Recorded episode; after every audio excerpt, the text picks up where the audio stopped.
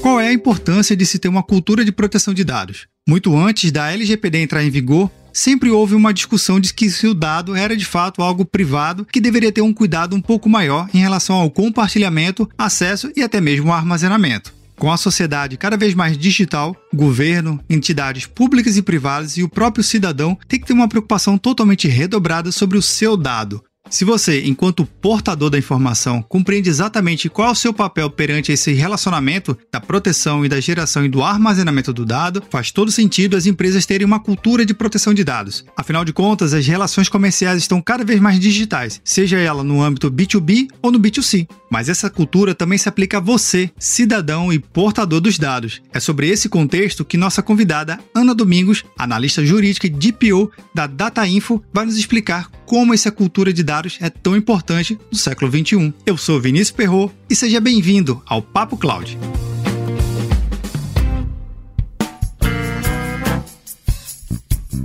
Eu queria fazer um convite super especial para você. Se você é novo ou nova aqui no nosso podcast, saiba que produzimos um podcast muito legal de uma minissérie com quatro episódios com o time da Oracle Brasil. Lá, reunimos quatro executivos de áreas totalmente diferentes para falar justamente da jornada para computação em nuvem, independente do tamanho da sua empresa. Faça uma busca no seu agregador de podcast favorito por Papo Oracle Cloud e veja nossa minissérie de quatro episódios. E uma outra dica super legal: lá no site do Papo Cloud você pode conferir os quatro episódios com a transcrição completa, além de vários materiais complementares. Se você já ouviu nossa minissérie Papo Oracle Cloud, aproveite e compartilhe nas suas redes sociais.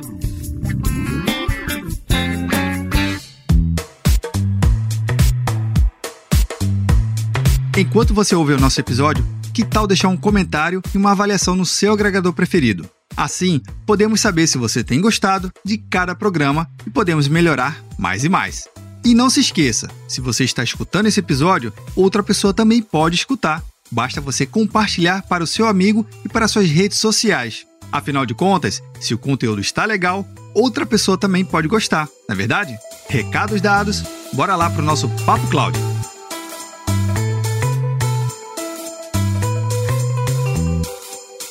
E para esse episódio, a gente tem a participação da Ana Domingos. Ana, Seja bem-vindo ao Papo Cloud. Muito obrigada, Vinícius. Te agradeço também. É um prazer estar com vocês aqui hoje no Papo Cloud. Eu que agradeço. Fico honrado pela sua participação aqui. Ana, para a gente contextualizar um pouquinho para o nosso ouvinte aqui do episódio, conta um pouquinho quem é Ana Domingos. Eu sou natural de Blumenau, Santa Catarina. Eu sou graduada em Direito pela Faculdade Metropolitana de Blumenau e estou me pós-graduando em Segurança da Informação pelo Centro Universitário Senac. Profissionalmente, eu atuo como analista jurídica da Data Info já três anos. E no ano passado, então, me foi proposto pela empresa esse desafio de assumir o posto de DPO, né, de encarregada de dados, e conduzir em conjunto com um time de desenvolvedores e equipes multidisciplinares o processo de adequação da empresa à Lei Geral de Proteção de Dados Pessoais, né, a LGPD. Bacana. Então, doutora, a partir de agora fica mais fácil a gente chamar a Ana Domingos. Que legal compartilhar sua experiência. Ana, também para contextualizar aqui para o nosso ouvinte, é importante, vá que ele não conheça a Data Info. Quem é a Data Info? Em que mercado vocês estão inseridos? A Data Info ela foi fundada em 2002, né? Então ela já conta aí com quase 20 anos de atuação no mercado.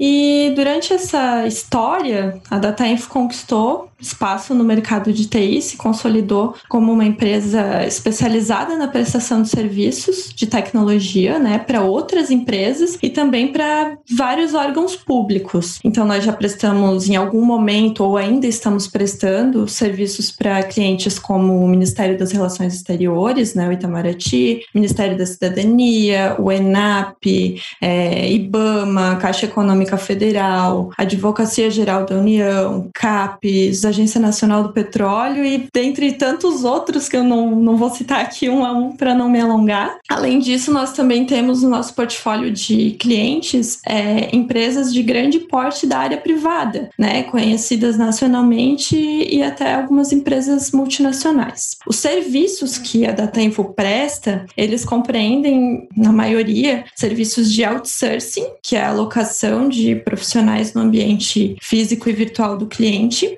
para execução de atividades específicas e também os projetos de fábrica, né, que é a execução execução de projetos pré-definidos para entregar sistemas ou parte desses sistemas para os clientes. E aí nós temos atuação também na área de produto, né, com o nosso IRP corporativo, que é o M4, é, com produto para o varejo, que é o Totale. Poxa, legal, realmente é uma gama bem extensa de clientes e com clientes com complexidades totalmente diferentes, né? Sim, clientes de peso, realmente. Doutora Ana, eu queria até que a gente pudesse contextualizar um pouquinho a respeito do nosso tema do nosso episódio aqui, que é a proteção de dados, a LGPD propriamente dito. Normalmente a gente vê essa disciplina muito direcionada às, às empresas, as grandes corporações como um todo têm um foco maior, mas sim, é, essa lei é aplicada para todas as empresas. Mas no que se refere ao usuário, uma pessoa comum, eu, Vinícius, pessoa física, né? Eu tenho que me preocupar. Isso é realmente a LGPD também é algo que vá para uma pessoa comum ou é algo muito restrito às empresas, às corporações? Então, Vinícius, é, na verdade, com essa chegada aí da LGPD, né, entrada em vigor no ano passado, é, veio à tona esse debate que até então ele era um pouco deixado de lado, né, um pouco menosprezado no Brasil. A LGPD é importante que isso fique claro, ela serve para regulamentar o tratamento de dados de pessoas físicas. Então, quem determina aí, o sujeito que determina a aplicação da lei é a pessoa física como titular de dados. Se eu estou tratando dados de uma pessoa física, então a LGPD ela vai se aplicar. Então, essa ideia de se criar uma cultura de proteção de dados, ah, e respondendo a sua pergunta, não é que ela é também para pessoas comuns, ela é focada nas pessoas comuns, né, nas pessoas físicas. Então, o objetivo da LGPD é fazer quase que uma transformação social, né, uma mudar a cultura de uma sociedade. Então, assim, dentro disso, o que se pretende é que os dados pessoais eles passem a ser vistos a partir do que eles realmente são, que é algo que pertence a alguém. Então, propriedade de alguém. E que dessa forma eles merecem a proteção ali por parte da lei e uma atenção, um, um cuidado especial no seu tratamento. Isso aconteceu nos outros países é, e está começando, vem acontecendo no Brasil agora. Né? O que se espera é que dentro de algum tempo a gente comece a falar em proteção e privacidade de dados com mais naturalidade mesmo, né? Como uma coisa lógica. Então, sim, é para as pessoas comuns. A ideia é que os próprios titulares dos dados, que somos nós, pessoas físicas, que nós comecemos a fazer questionamentos, porque isso vai fazer a lei funcionar de verdade, né? Lá da base. Então, que as pessoas sejam mais exigentes em relação ao tratamento dos dados pessoais delas. Por exemplo, eu chego em um estabelecimento que vende determinado serviço ou produto, por exemplo, eu quero mais informações sobre esse serviço ou produto. Eu quero decidir se eu vou contratar ou não. Antes de, de responder as minhas perguntas, de me dar as informações que eu quero, já começam, né? CPF, nome completo, endereço, enfim. Eu não quero fazer um cadastro com uma empresa que eu nem conheço. Eu só quero informação sobre um produto, né? Então se espera que as pessoas realmente comecem a questionar isso. Então, sim, a LGPD é para pessoas comuns e elas são o grande foco da lei. Olha aí que interessante. Realmente você traz uma visão de que a partir do momento que um cidadão comum ele entende um pouco mais da importância dos seus dados e com isso é importante para si e a relação comercial que ele tem com qualquer empresa, ele acaba tendo um comportamento e, e a gente poderia dizer que tem até um nível de barganha até mais elevado, né? Com certeza. A ideia é justamente essa. O que vai fazer a roda girar, que vai fazer realmente a lei é, funcionar e se aplicar, é essa fiscalização por parte do próprio titular né? Ele questionar por que você precisa dos meus dados, como você vai tratar, onde eles vão ser armazenados, por quanto tempo, né? Isso é que vai tornar a lei efetiva, porque ela veio para criar essa cultura. Então a ideia é que realmente é, os titulares, as pessoas físicas, eles incorporem isso numa, numa cultura diária, né? Doutora Ana, você comentou um ponto que eu achei super interessante, que acaba falando da cultura diária, né? E até mesmo dando um gancho para uma pergunta que é super importante, que a gente vive hoje na era dos dados. As empresas, principalmente as empresas modernas, não só as startups, mas podemos dizer que a nossa economia global, ela é muito direcionada aos dados, à coleta dos dados, à análise desses dados ter uma cultura de dados na empresa hoje é algo primordial e essencial para a sobrevivência e inovação dos negócios. Como é que essa cultura ela combina com a LGPD para as empresas propriamente dito já que hoje a cultura de dados é o que prevalece na grande maioria das organizações? Então, é, eu poderia ficar no básico aqui e te dizer assim: se as empresas se adequarem, elas vão estar cumprindo a lei, né? Com isso vão estar evitando problemas. Acho que já é um ganho bem convincente, né? Dizer isso, que vai ter um cumprimento da lei. Sem dúvida. Mas eu, eu gosto de, de um pouco mais a fundo, sabe? As pessoas precisam entender que quando elas ouvem que os dados são o novo petróleo, não é exagero, né? Nós vivemos a era da informação, então os dados eles são já há bastante tempo é, os ativos mais importantes para garantir a operação de qualquer empresa. Né, em todos os segmentos de mercado, os dados eles alimentam negócios. Eles fazem parte do ativo intangível das empresas. Então, as instituições entendendo essa ideia, eu acho que sob esse ponto de vista de importância dos dados, se começa a ver o quanto é importante protegê-los também, não é? Porque o que é importante a gente zela, a gente protege. Agora você imagina que dentro desse volume de dados que fazem o seu negócio girar, é, existem dados pessoais que são propriedade de outras pessoas, eles nem são seus. Então, nessa era de informação que a gente vive, tem propriedade de outras pessoas compondo o ativo intangível da sua empresa, sabe? É muita responsabilidade. Então, voltando à sua pergunta, o que as, é, o que as empresas ganham com essa adoção de uma cultura de proteção de dados? É, elas ganham só por estar cumprindo a lei. Isso já é uma grande coisa, mas não é só isso tem um fundamento é, constitucional para a ordem econômica no Brasil, que é o da função social da empresa. E ele é, exprime a ideia de que a empresa ela não deve visar somente ao lucro, mas ela também precisa se preocupar com o impacto, com a influência que ela causa no meio social em que ela está inserida. Né? Então, incorporando uma cultura de proteção de dados, que vai se robustecer com o tempo, obviamente, mas já dando esse primeiro passo para as empresas, isso também é o cumprimento dessa função função social que elas têm sabe? Elas vão colaborar para consolidação dessa cultura de proteção de dados e por outro lado, elas vão colher muitos benefícios. Até porque, né, é importante lembrar que por trás de toda empresa, de toda pessoa jurídica, sempre vai ter pessoas físicas, né? Então, o benefício ele é geral, é para todos. Olha, que realmente é interessante essa visão, porque mostra que existem alternativas, sim, de trabalhar com a cultura de dados e a cultura de prevenção a, a acesso a esses dados. Não está tudo perdido, né? Muito pelo contrário, tem caminhos. Muito pelo contrário, estamos no começo, né? É, ainda não é uma regulamentação é, que te dá todos os detalhes, que te dá o caminho das pedras. Então, vem muita coisa pela frente ainda, né? A Autoridade Nacional de Proteção de Dados, que é a NPD, que é quem regula a aplicação da LGPD no Brasil, ela está é, publicando portarias agora, dando mais detalhes sobre o processo de adequação, dando detalhes sobre o que realmente ela quer das empresas, né? O que quer ver das empresas, quais os processos a se seguir. Então, esses detalhes eles estão chegando com o tempo, já existe ali um cronograma de, de publicação de novas portarias. É, mas assim, eu acho que aqui nesse caso, a intenção ela é muito mais importante, porque a partir dela, se a empresa tem uma intenção genuína de cumprimento, de adequação, e ela entende a importância disso, não é o cumprir a lei por cumprir, mas realmente pelo motivo pelo qual a lei existe, o objetivo da lei. Eu acho que a gente, a gente consegue chegar num resultado bem bacana. E um ponto importante que a gente acaba vendo, doutora, a princípio, a LGPD para algumas empresas se tornou algo muito restritivo, limitador à evolução e à inovação dos seus negócios, visto que a partir do momento que eu tenho que pedir concessão ou direito a acesso aos dados de todos os usuários, para alguns modelos de negócio tornou algo impraticável devido ao volume desses clientes, para outros vem surgindo oportunidades. Como é que você vê esse paralelo entre restringir, mas mesmo assim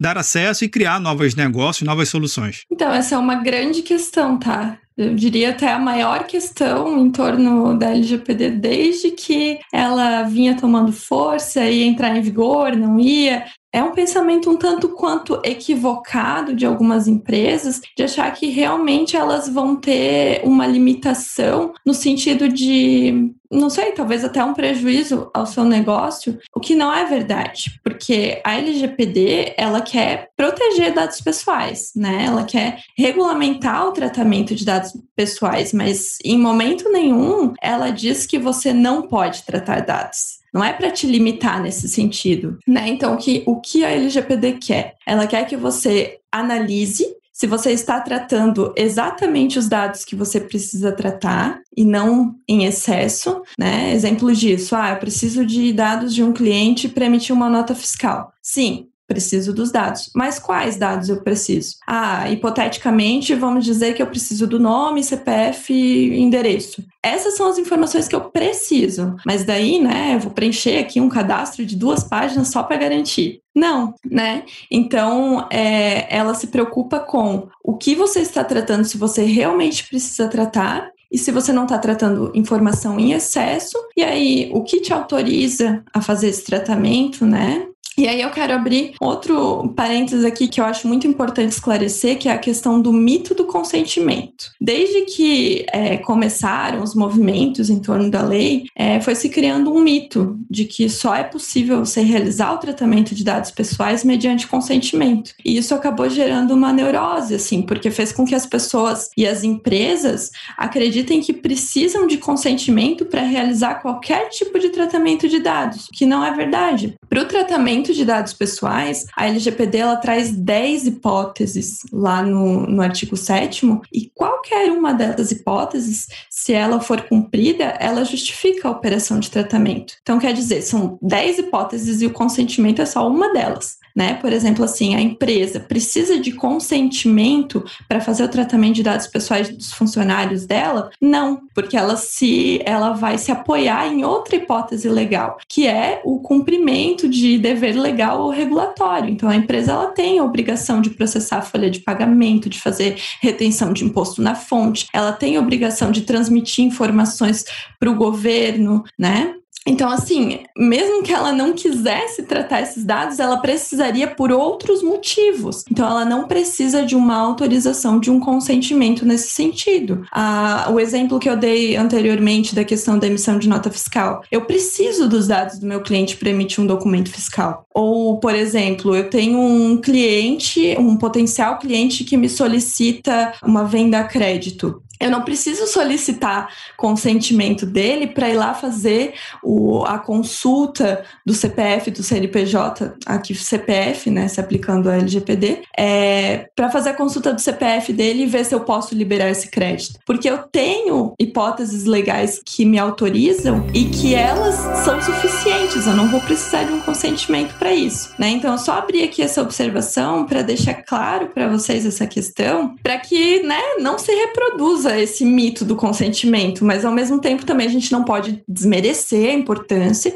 porque nos casos que não existe outra hipótese autorizadora, é, se não tiver o consentimento também não pode tratar, né? Então essa análise da lei ela é muito importante. É, mas então recapitulando, sim, as empresas vão poder continuar tratando dados, elas vão poder continuar o negócio delas, elas não estão limitadas, só que agora elas precisam analisar, né, parar para pensar o que realmente é necessário, eliminar os excessos, né, porque o maior risco realmente ele mora no excesso, é naquela informaçãozinha que eu não precisava ter lá porque ela eu não consigo justificar. E aí até dar um passo atrás conforme vai percebendo algumas não conformidades e fazendo a, a revisão de processos, né? Bacana, realmente, você deu um, uma amplitude nesse entendimento da, da utilização e no direito de uso, né, da concessão propriamente dita dos dados. Dá para inovar desde que você obedeça algumas diretrizes. Exatamente. Doutora Ana, a gente está tá chegando no finalzinho do nosso bate-papo. Eu sei que tem muito assunto para tratar, né? Falar desse assunto de LGPD, proteção de dados, de direito de acesso e inovação. Daqui para a gente fazer uns 10 episódios de podcast. Mas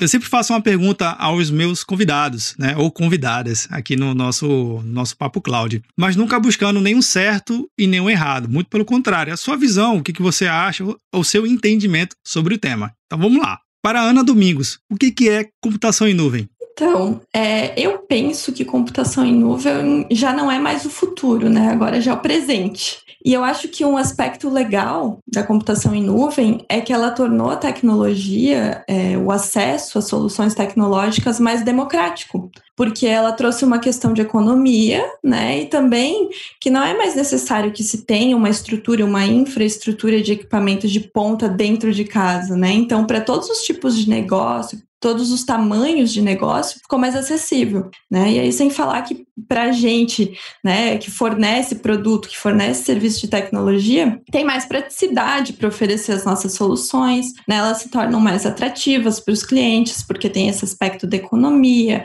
da rapidez, da segurança, né? Então para mim o, o principal ponto é esse da acessibilidade mesmo. A nuvem ela leva a tecnologia mais longe e com mais velocidade. Bacana. Doutora, para finalizar, um, deixe um contato, caso o ouvinte aqui do Papo Cloud queira encontrar e entrar em contato com a Data Info. Lembrando para o ouvinte que ele não precisa anotar nada, todos os links citados aqui e referências vão estar no roteiro desse episódio lá no site do papo.cloud. Então, nós temos o nosso site, né, que é o datainfo.inf.br, e nós também estamos presentes em todas as mídias sociais, então LinkedIn, o Facebook, o Instagram, no arroba datainfoti, né? Eu acho que tá bem tranquilo para o pessoal nos encontrar. Maravilha! Doutora, fica aqui meu agradecimento na participação do episódio e até a próxima oportunidade. Eu que agradeço, Vinícius, o espaço disponibilizado aqui para a gente debater. Eu acho que esse tipo de debate ele é muito importante e enriquecedor porque a gente aprende junto, né? Então, muito obrigada e eu fico à disposição. Abraços!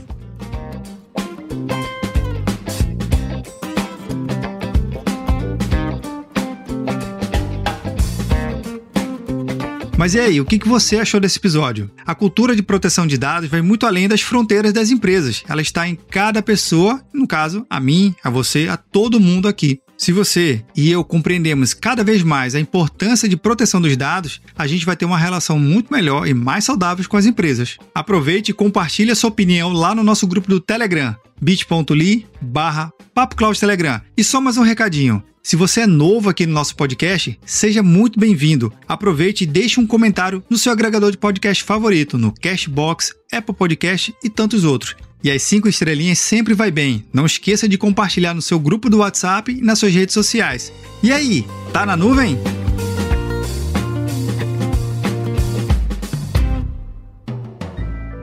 Mais um produto com a edição Senhor A.